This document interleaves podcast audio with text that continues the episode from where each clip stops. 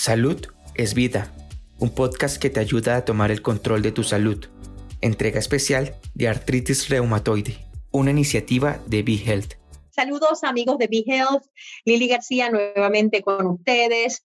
Yo con un tema que me, que me toca de una manera eh, bien personal porque tiene que ver con la artritis reumatoide, condición eh, eh, a la que fui diagnosticada hace ya casi año y medio, un poquito más, y, tiene que ver con la, parte emocional que acompaña un diagnóstico de cualquier condición, pero en este caso específico de la artritis reumatoide, para acompañarnos y hablar sobre el tema, alguien que no solamente es un experto en la materia, materia y un amigo ya de BeHealth, sino también paciente de artritis reumatoide, y es el doctor Gilby Carmona de Jesús.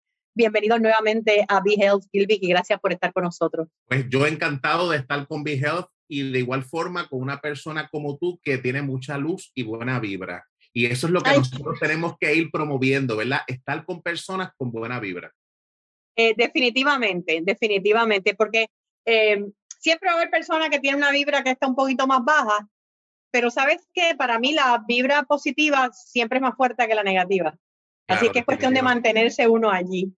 Eh, y hablando de vibra, pues tal vez vamos a comenzar por, yo te puedo hablar de mí. Para mí, este, eh, cuando me diagnosticaron, como yo soy una persona tan independiente, siempre he sido mega saludable, eh, prácticamente no me enfermo, pues para mí fue un golpe duro, porque es como que yo hice mal o, o, qué está pasando y qué va a pasar conmigo y las cosas al principio, ¿verdad? Antes de entrar ya en un régimen de medicamentos, etcétera, pues no podía hacer muchas cosas. Entonces, ese sentido de impotencia que te da de yo voy a tener que depender de otro, yo no puedo ni abrir un pote, ese tipo de cosas.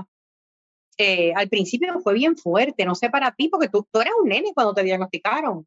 Claro, definitivamente. Y es curioso, ¿verdad? Porque vengo de una familia que, que, tiene ese diagnóstico. A mi mamá, por ejemplo, mi abuela lo tenía, pero se lo diagnosticaron, digamos que a unas edades eh, mayores. Mayores. mayores. Sin embargo, mira qué cosa más curiosa una de, de, las experiencias que nosotros tenemos que tener como seres humanos, ¿verdad? Es que ante algo que parece una adversidad, nosotros tenemos que tratar de darle la vuelta. Y si bien es cierto, ¿verdad? Que es un impacto bastante grande y que esos primeros días, esos primeros meses, cuando un paciente recibe el diagnóstico, es importante la ayuda, porque mira qué cosa más curiosa, Lili, esta no es una enfermedad que la gente la puede ver inmediatamente. No, para nada. Cuando tú te comienzas a quejar, es que me duele de esta manera, es que se me caen las cosas de las manos, la gente piensa que es una bobería. Sí, una changuería, como le decimos. Exactamente. Así que este paciente tiene que batallar primero con sensibilizar a las personas al mismo momento en el que está pasando y en el que está sufriendo un dolor crónico, que es un dolor que no sabe cuándo llega y cuándo se va y en algunas personas es un dolor que comienza tan pronto te levantas y que cuando te vas a dormir todavía te acompaña. Y que tienes que a veces aprender a vivir con él. En, en mi caso, eh, más que dolor, eh, se ha manifestado por debilidad. Claro. Eh, yo no he tenido ese dolor terrible que tienen tantos pacientes, ¿verdad? Desgraciadamente, ha sido más el, el, debilidad y el cansancio, hasta el punto que yo no podía ni subir unas escaleras. Y no era por el dolor, eh, y ahora estoy, pero del cielo a la tierra, gracias a Dios, pero no te niego que en un momento dado, yo no, mm, hasta que me empecé a meditar, yo creo, que yo no me había dado cuenta cuán deprimida yo estaba. Claro, porque mira qué cosa más curiosa. Una de las cosas es que cuando nosotros miramos en este tipo de paciente la depresión, vemos que hay una concomitancia, o sea que la depresión va a, a ocurrir o va a estar junto con esta condición. ¿Por qué? Porque usualmente la gente que tiene este diagnóstico tiene una vida aparentemente normal, es una persona que es muy activa y de la noche a la mañana, porque es que eso no es algo como que te avisa y va a ser de aquí a 10 años, no, de la noche a la mañana, eso que tú podías hacer, eso que tú podías manifestar, ya tienes problemas. Y entonces, pues es una de las cosas importantes que uno tiene que, evaluar. Primero, porque ese paciente, una vez recibe ese diagnóstico, pasa por un proceso de pérdida y duelo. Y en ese proceso de pérdida, ¿verdad? Es primero yo siento un shock por lo que me está pasando y paso por una serie de etapas que ya Elizabeth Kubler-Ross las habló, pero específicamente se queda en la parte de la depresión. Y hay una razón particular para eso. Y la razón es porque cuando yo realmente, la palabra, yo siempre le digo a las personas que cuando hablamos de un diagnóstico o de unos síntomas de depresión o ansiedad, tenemos que ir a definir rápidamente lo que es una emoción. Y una emoción, la palabra, la E de emoción es energía y la otra, si lo miramos del griego, es motere. Significa que la emoción es la energía que me mueve. Entonces, cuando estamos deprimidos y no tenemos más nada, ¿qué pasa? Que nos quedamos acostados, que nos quedamos acostados en la, en la cama. Pero cuando nuestro cerebro identifica que tenemos un dolor y que no nos podemos levantar de la cama, entonces nos da una señal que lo que tienes es depresión. Oh, cuando no necesariamente es eso. Pero no necesariamente es eso. Eso es lo que sucede con muchos de estos pacientes. De alguna forma, el cerebro, que nuestro cerebro es maravilloso, pero que no sabe distinguir la fantasía de la realidad. De la realidad. Está diciendo, esta persona en su cuerpo tiene todos los síntomas parecidos a una depresión. Por tanto, yo, mi sistema nervioso central te dice, estás deprimido.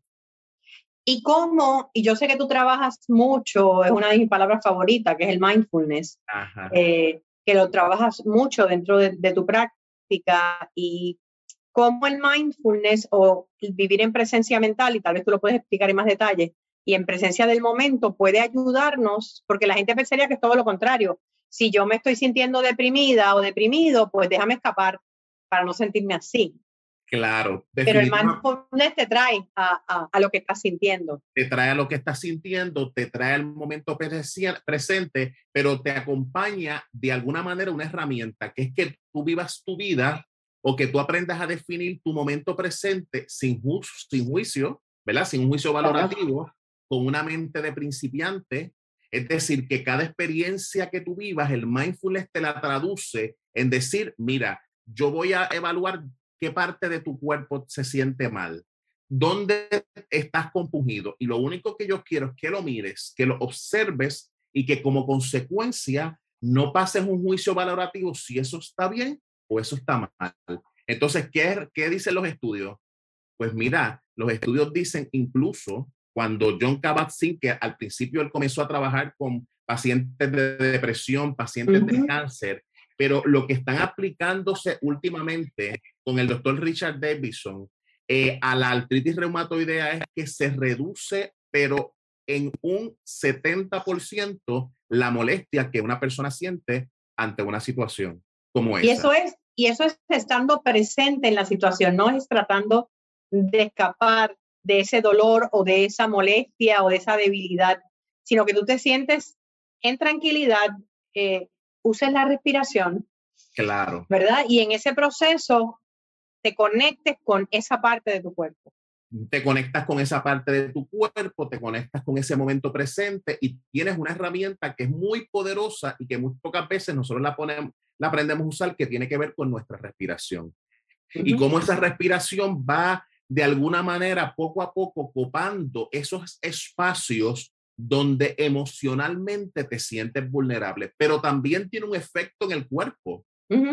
¿verdad? Una de las cosas que yo le digo a la gente, a diferencia del ejercicio, del, del, ¿verdad? del ejercicio, el yoga, parte de lo que lo hace diferente es la respiración. Totalmente. Es como yo, como yo oxigeno ese cuerpo y sobre todo como yo aprendo, que eso es importante, aceptar que esta es mi realidad y que yo tengo dos opciones, o que yo vivo con artritis reumatoide o que la artritis vive conmigo.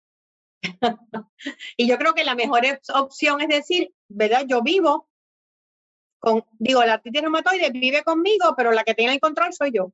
Definitivamente. Entonces el control no se establece, ¿verdad? Con decir, eh, Dios mío, qué, qué cosa más difícil es esta, porque en muchas ocasiones esa queja, pues entonces emocionalmente lo que pasa es que nos pone en un estado de vulnerabilidad y cuando yo como persona estoy deprimido, estoy ansioso o angustiado, eso me lo rebota al dolor.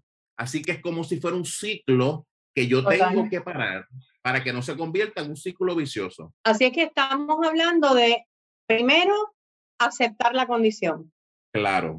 Eh, empezar por allí para poder entonces, y en ese proceso de aceptación, la tristeza o depresión es completamente normal y no juzgarla. Claro, definitivamente, definitivamente. Hay una cosa importante que quería decirte y es que a pesar de que hay muchas personas que se deprimen con esta condición, pero el, los síntomas casi siempre mayores o mayormente que presentan los pacientes son síntomas de ansiedad. Entonces, más que depresión. más que depresión. Por ejemplo, un, para ser exacto, tengo aquí una nota, un 30% de los pacientes tienen ansiedad y un 12% tienen depresión. Okay. Pero entonces hay una característica importante porque si yo me preocupo por eso que ya yo no puedo hacer, por cómo va a ser mi futuro, eventualmente yo voy a caer sin darme cuenta al pasado, a lo que no tuve, a, a la culpa, a, o al futuro, a lo que no voy a poder hacer, a lo que no voy a poder tener.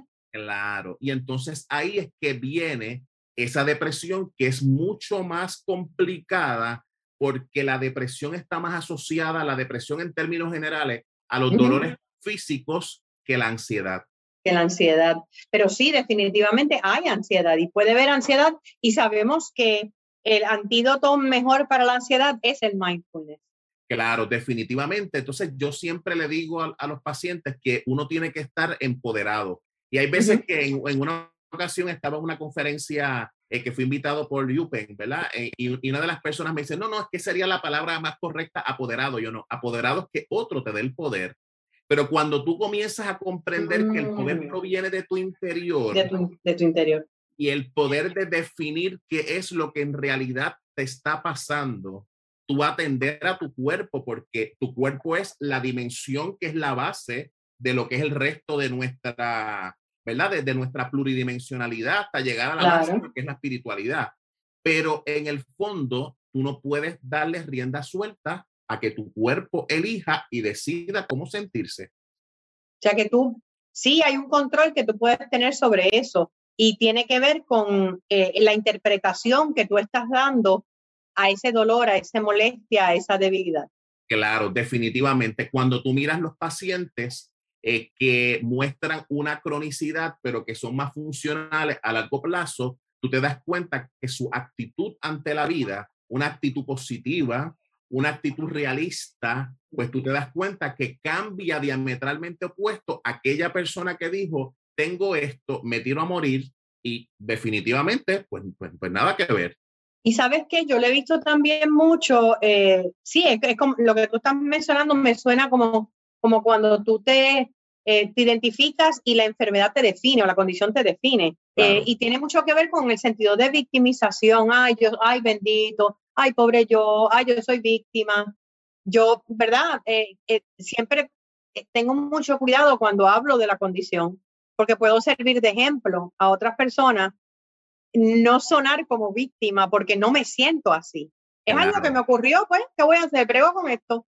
Claro, y eso es sumamente importante y una de las cosas que a veces se nos olvida eh, cuando yo veo personas en mi consulta o algún médico me lo refiere, yo levanto siempre una banderita roja y siempre trato de educar a los médicos con respecto a cómo ofrecen el diagnóstico y cómo le pueden decir al paciente tienes que comenzar a, tener el poder de saber qué es lo que te pasa.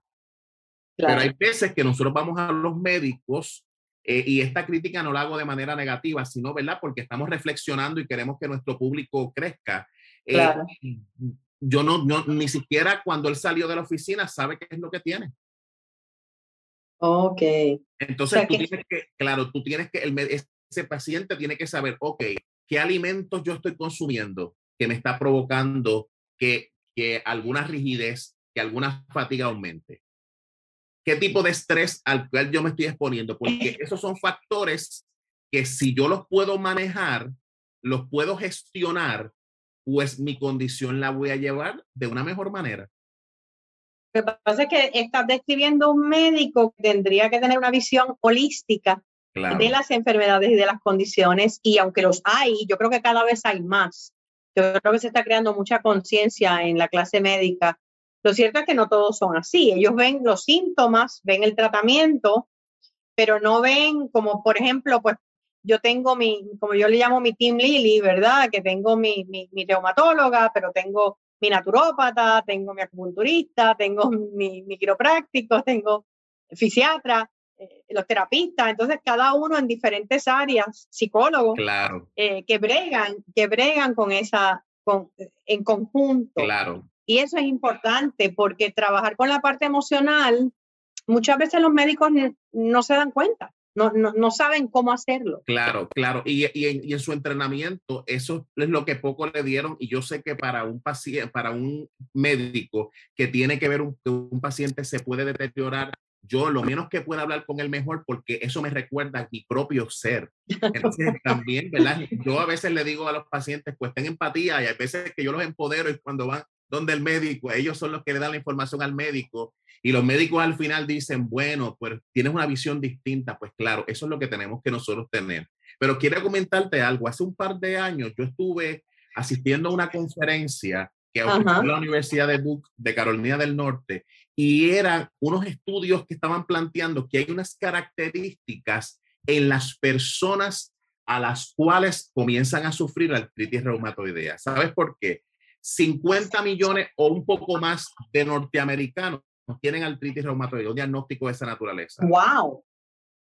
Y se espera más o menos que para el 2025 uno de cada nueve personas tenga un diagnóstico de esa naturaleza. ¿Y a qué lo atribuye? Y se atribuye en cierta medida a que nosotros hemos comenzado a tener una vida digamos que llena de altos niveles de estrés, llena de muchas situaciones y como consecuencia nuestro sistema inmunológico, pues simple y sencillamente tiene que eh, combatirse a sí mismo. Es como decir, tú estás luchando contra, contra algo que, que realmente te afecta, eh, vives tu vida y la pasas por alto, tienes un dolorcito, tienes una y, y, le pasas por alto, pues yo digo, espérate, tengo que atacarte porque que algo malo está pasando contigo. Tienes un tipo raro, ¿ves?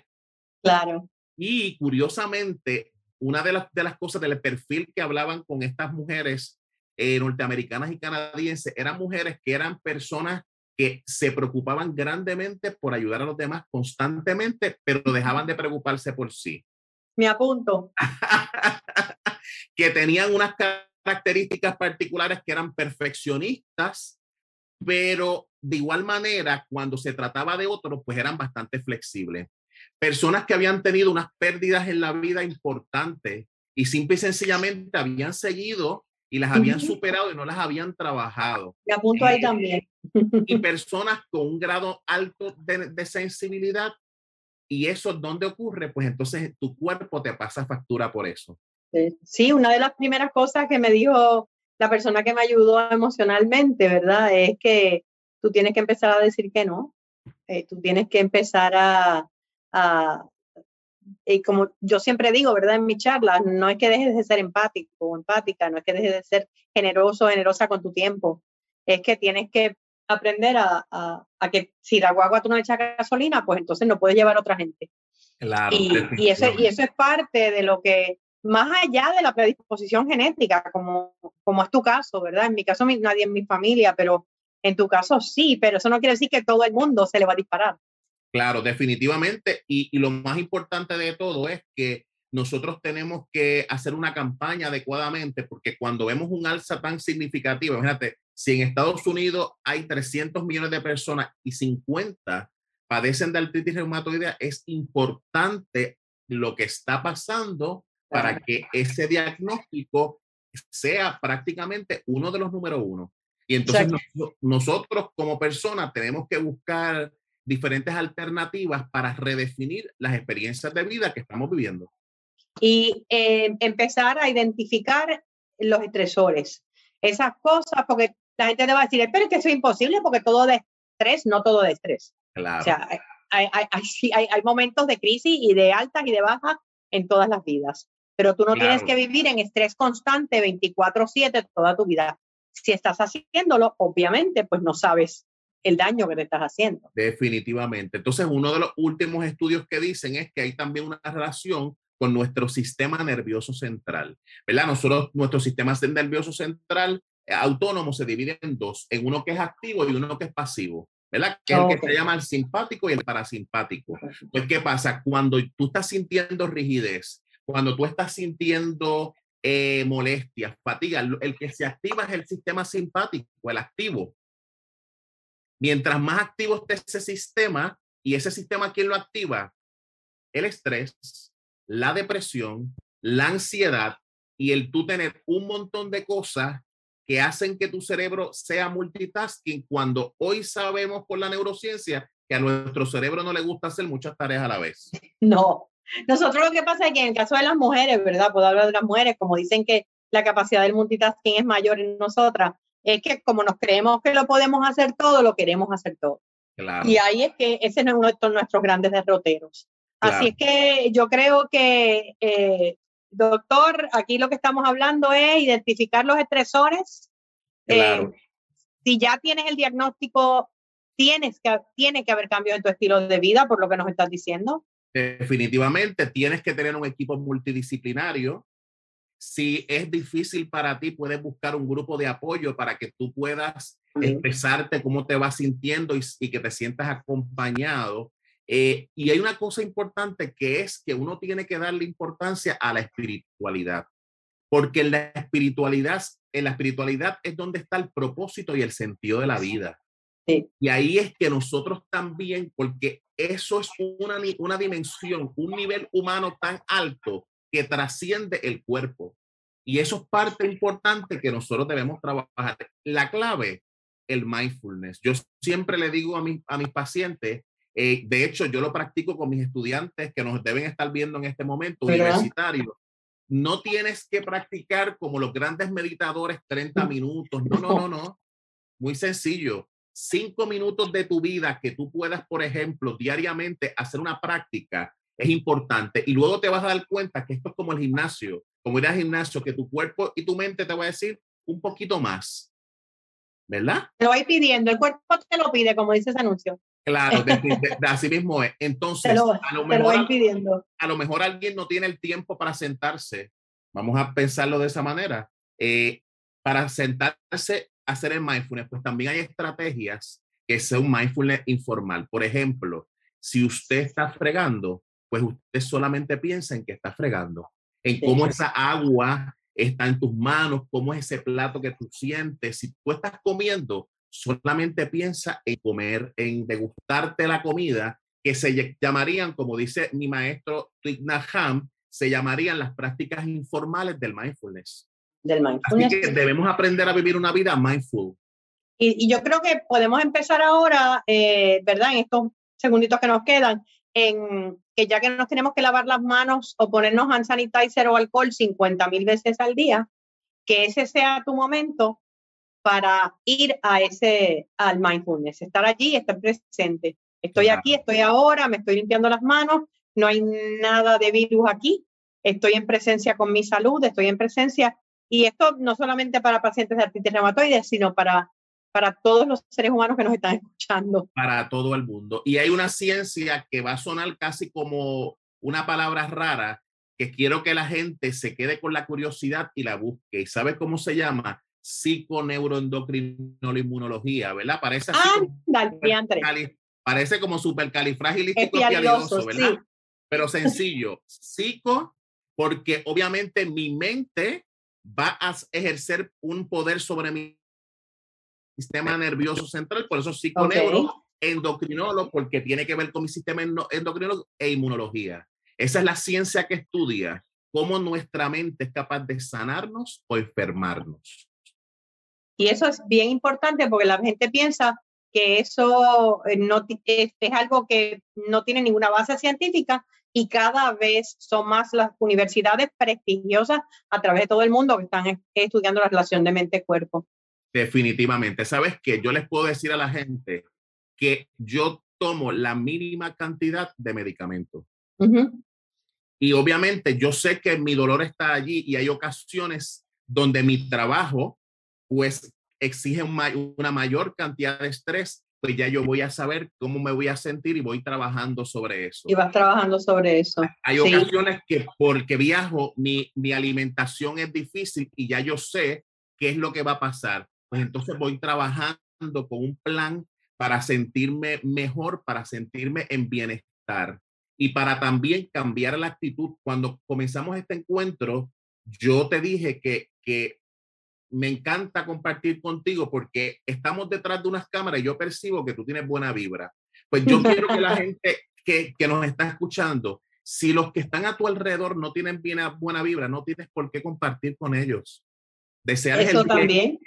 Y elige, elige compartir con personas que te provoquen bienestar.